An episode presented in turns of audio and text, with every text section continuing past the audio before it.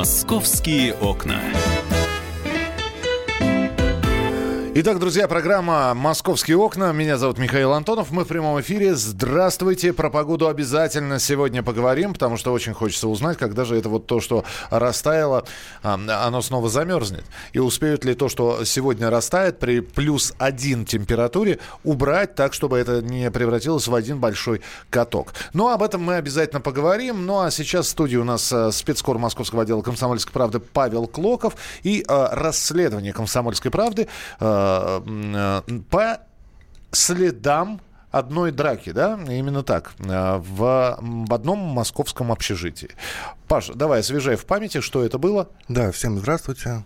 Драка была 17 декабря, точнее нет, не так. Драка была задолго до этого, там за две недели до громкого задержания. Речь идет о Российском государственном геолого-разведывательном э, университете имени Орджоникидзе на северо-западе Москвы. А, находится институт, и там же находится общежитие. И вот у них в начале декабря была драка у студентов. А, местные а, ребята, которые там учатся, приехавшие из Ингушетии, они у нас как бы герои всего репортажа, герои этой истории. Они подрались э, с другими, с выходцами из других республик. Там таджики были. Ну и дошло до стрельбы. У них есть э, тра- травматическое оружие. Зарегистрированное, Зарегистрированное, как, как, как выяснилось. Да, да, да, да. И вот спустя две недели после этой драки э, нагрян, нагрянуло там несколько десятков э, спецназовцев из Росгвардии. Задержали 16 человек, не 400, как писали, это был вброс. Якобы задержали 400 ингушей. Их там даже не учатся столько, там их всего 80 в университете. Ну и вот, и начали ходить слухи такие, что эти ингуши, они вообще просто неуправляемые. Установили Я... свои правила да, в общежитии. Да. Если им что-то не нравится, они достают пистолет, стреляют. Ну, все это так вот было приукрашено, конечно, что у них там наркота. Спят они на деньгах, как Захарченко когда-то спал вот, на левых, на криминальных. Ну, конечно, все это не так. Но чтобы выяснить точно, как на самом деле, я и прикинулся студентом и попал в общежитие студенческое. Как... Я, я смотрю, э, ну, улыбка у тебя э, осталась такой же белозубой, и все, собственно, зубы на месте. В общем, синяков, э, ну, по крайней мере, видимых не наблюдается. Ты сейчас расскажешь, что ты увидел в общежитии, выдавая себя за студента, э, хотя ты и выглядишь как студент, но у нас на прямой связи демограф, кандидат социологических наук Игорь Белобородов. Игорь Иванович, здравствуйте.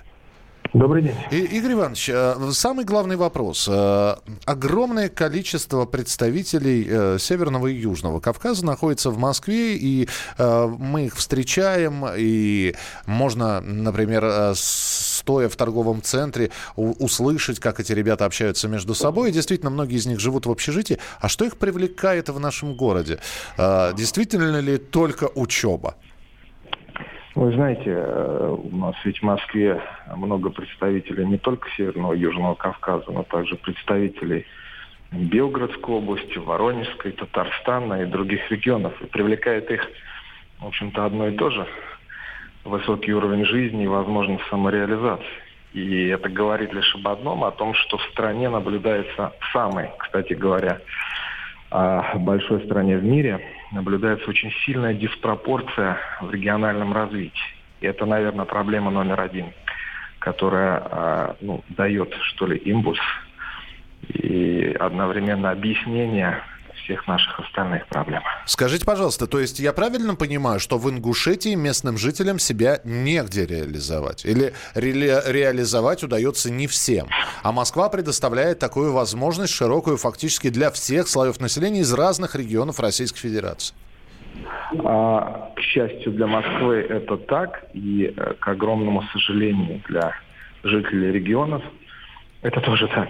То есть, если мы посмотрим банальные экономические показатели, начиная от средних зарплат заканчивая безработицей, то да, мы, мы, э, собственно, сможем это э, подтвердить наглядно.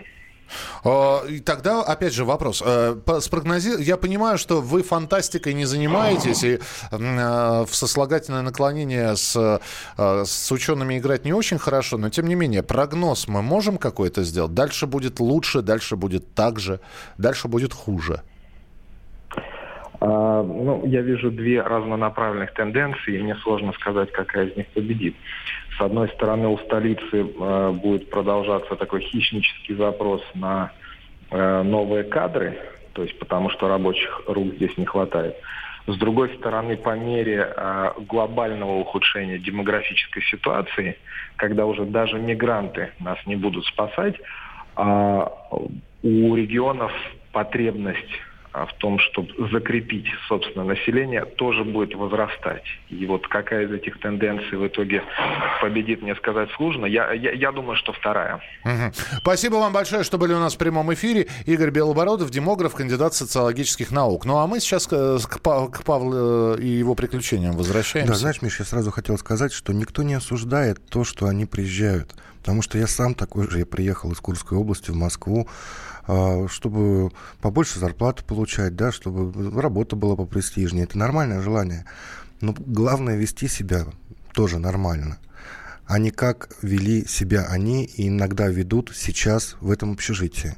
Самое главное, что я не знаю, что с людьми происходит. Э, и опять же, это сейчас не про э, Кавказ, я говорю. Я, э, ну, понятно, что они приезжают, и некоторые приезжают за, с настроем о том, что я попаду в агрессивную среду. А, и Москва это агрессивный город, и вести себя нужно агрессивно. Выживать. Да, да выживать. А это значит расталкивать всех а, локтями, идти по головам, по ногам, но это не так. Для начала хорошо бы приехать и осмотреться, куда, куда попасть. Э, сказать, что мы живем здесь по закону джунглей, ну, наверное, тоже было бы неправильно. И тем не менее, а, мы видим то, что происходит, мы видим, э, и, сколько было таких историй, когда на банальное замечание э, такой поток агрессии с, с, действительно с демонстраций. Даже на дорогах. Холодных и, и огнестрельных предметов. Да, э, вполне возможно, нервы не выдерживают. Но, э, Паша, вот э, сейчас полторы минутки осталось. Начни рассказывать. Итак, э, ты пошел устраиваться в общежитие? С большим трудом у меня это получилось, так. потому что я обошел, наверное, 6 или 7 общежитий разных университетов. Никто меня не хотел пускать. Я был удивлен, потому что в Орле, где я учился, можно было за шоколадку пройти, желательно без орехов, потому что комендантши не было, не все зубы были. Вот. А здесь, в Москве, конечно, все по-другому. Я даже предлагал э, вот, 3-5 тысяч рублей э, коменданту да, или охране. Они удивлялись, не пускали. Ну, почему удивлялись? Потому что за 500 рублей можно хостел снять. И тут я случайно вышел на одного студента, имя которого я не скажу, я, я ему обещал его не раскрывать, потому что он боится потерять место, который мне дал левый пропуск за 5000 рублей. Не знаю, много это или мало, по-моему, это прилично, приличная ему подработка. И согласно этому пропуску ты кем стал? Там он безликий, вот это тоже такая особенность. То есть, э, когда прикладываешь в студенческом общежитии пропуск, там на компьютере у охраны всплывает лицо, имя, фамилия студента, курс. А в моем случае ничего не всплывало, ну, они не обратили внимания. Ну, прошел и прошел. Может быть, я заочник какой. Пропуск, главное, сработал, и все. И все, так я попал на этажи. Там 14 этажей. Вот на одном из них я два дня жил. А мы не можем сказать, что это за общежитие? Мы, мы скрываем это место? Нет, тоже, да? нет, общежитие мы говорим обязательно. Пожалуйста. Это общежитие Российского государственного э, геолого-разведочного университета. То есть там, где и было это задержание. По иронии судьбы я попал именно только туда. Ага. То есть я пытался и в МГУ, и РУДН, и, и стоматологический. Мне сказали, что там зубы любят выбивать. Никуда у меня не получилось. А попал именно туда, где задержали этих ребят. И отпустили в тот же день, кстати. Мне не сказали. Так, ну и эти два дня... Э, э, эти два дня были незабываемыми. Незабываемыми, вот, вот.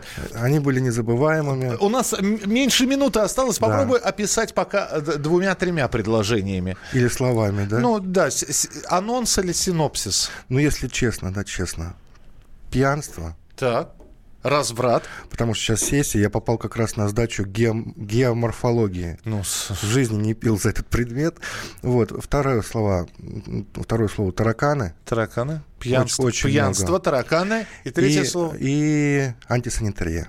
Угу. Ну а подробности э, и расшифровки этих трех слов вы услышите через несколько минут в продолжении программы «Московские окна». «Московские окна».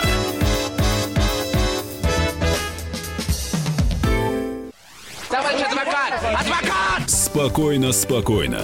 Народного адвоката Леонида Альшанского хватит на всех. Юридические консультации в прямом эфире. Слушайте и звоните по субботам с 16 часов по московскому времени.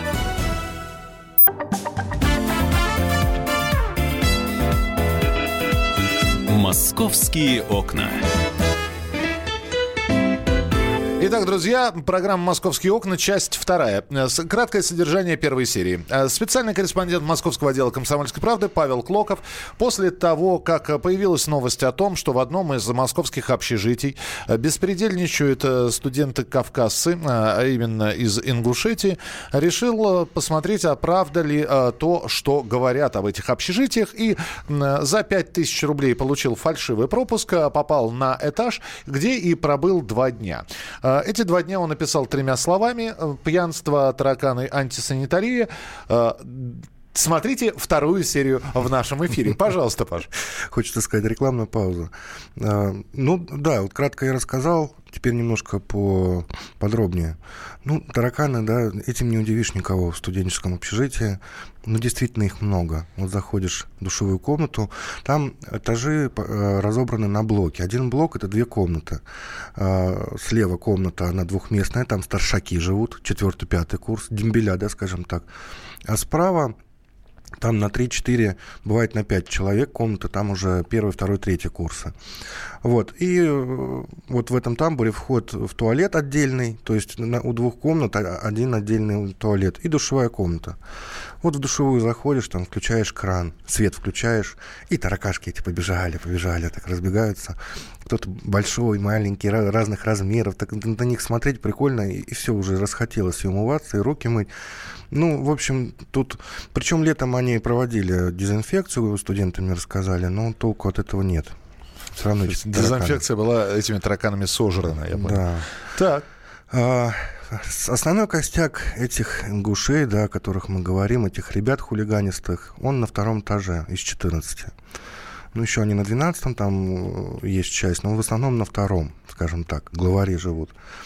Вот. Э, если ты сидишь как мышка, да, в своей норке, учишь там конспекты, э, ходишь только на экзамены, то проблем нет. Нет такого, чтобы они там заходили в каждую комнату, там какие-то свои требования выдвигали и держали в страхе вообще всех. Нет, это сказки.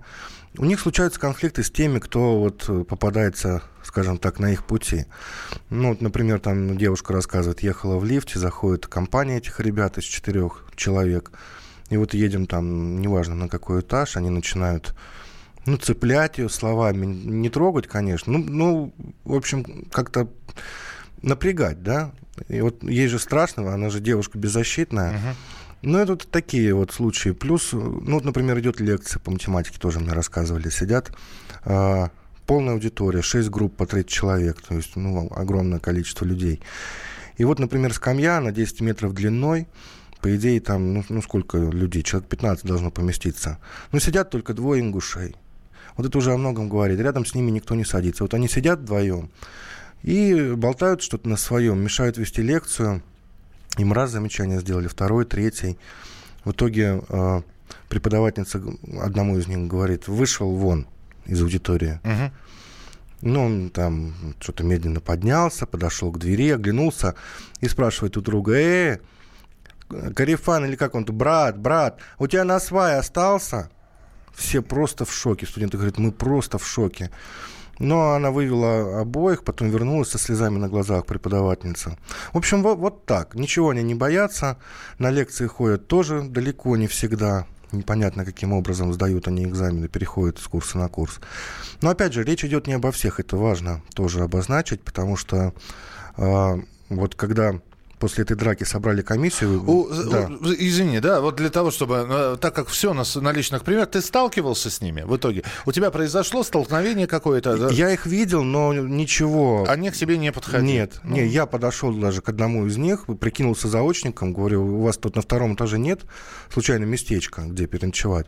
Ну, я заочник. Ага. Он что-то на своем буркнул и отвернулся. То есть не стал просто со мной общаться. Угу. Но... Хорошо, другие что говорят? Ну, вот ты рассказал два примера. Но это постоянно происходит? Или это, или это такие моменты, которые в общежитиях встречаются регулярно в разных общежитиях. С теми ребятами, которые пересекаются с этими ингушами, эти конфликты происходят постоянно. Плюс, мы уже сказали, у них есть э, травматический пистолет. Кстати, был случай, когда вот э, двое ребят из Ингушетии игрались, играли с этим пистолетом прямо в университете, и один другому прострелил штанину. Вот представляешь, вот, вот, вот набираешь вот эти вот э, эпизоды такие мелкие, и складывается печальная картина, скажем так. С нами на прямой связи зампредседателя Всероссийского межнационального союза молодежи Азамат Минсаев. А, Азамат, здравствуйте. Добрый день. Мы сейчас, э, э, знаете, по, э, по мотивам вот той вот стычки межнациональной продолжаем разговор, тем более, что у нас вот корреспондент попробовал пожить в этом общежитии, вот, под вымышленным именем с, с, с купленным пропуском. Вот. И самый главный вопрос. Ну вот... Алло. Да-да-да, вы слышите меня? Азамат. Азамат. Азамат сорвался. Давайте, давайте попробуем его еще раз набрать. Вот, э, скажи мне, пожалуйста, а они учатся вообще? Вот мне просто интересно, да? Они э, на лекции ходят редко, так мне сказали. А как они сдают сессии? Мне вот просто интересно. Ну, видимо, платят. Тоже ребята так говорят. Ну, мы же не видели, как они сдают, и они не видели. Ну, как-то сдают и переходят с курса на курс. Какой смысл держать вот э, этих людей? Большинство из них целевики. Это те люди, которые дали соглашение у себя в республике отучиться и вернуться туда обратно работать. На 5 лет, на 10, mm-hmm. смотря какой договор. Да, Азамат Минцаев вернулся к нам. Азамат, слышно ли нас сейчас? Да, да, слышно. Да, мы пытаемся понять. Итак, если э, студент безобразничает, его, э, э, ну, в общем-то, вот сейчас нам рассказывают, что непонятно, как они сдают экзамены, на лекции ходят редко. Э, я не знаю, кто, кто, кто-нибудь... Э, раньше были студенческие движения, профсоюзы и прочее, прочее. Сейчас все это есть, за, за их поведением ним кто-то следит?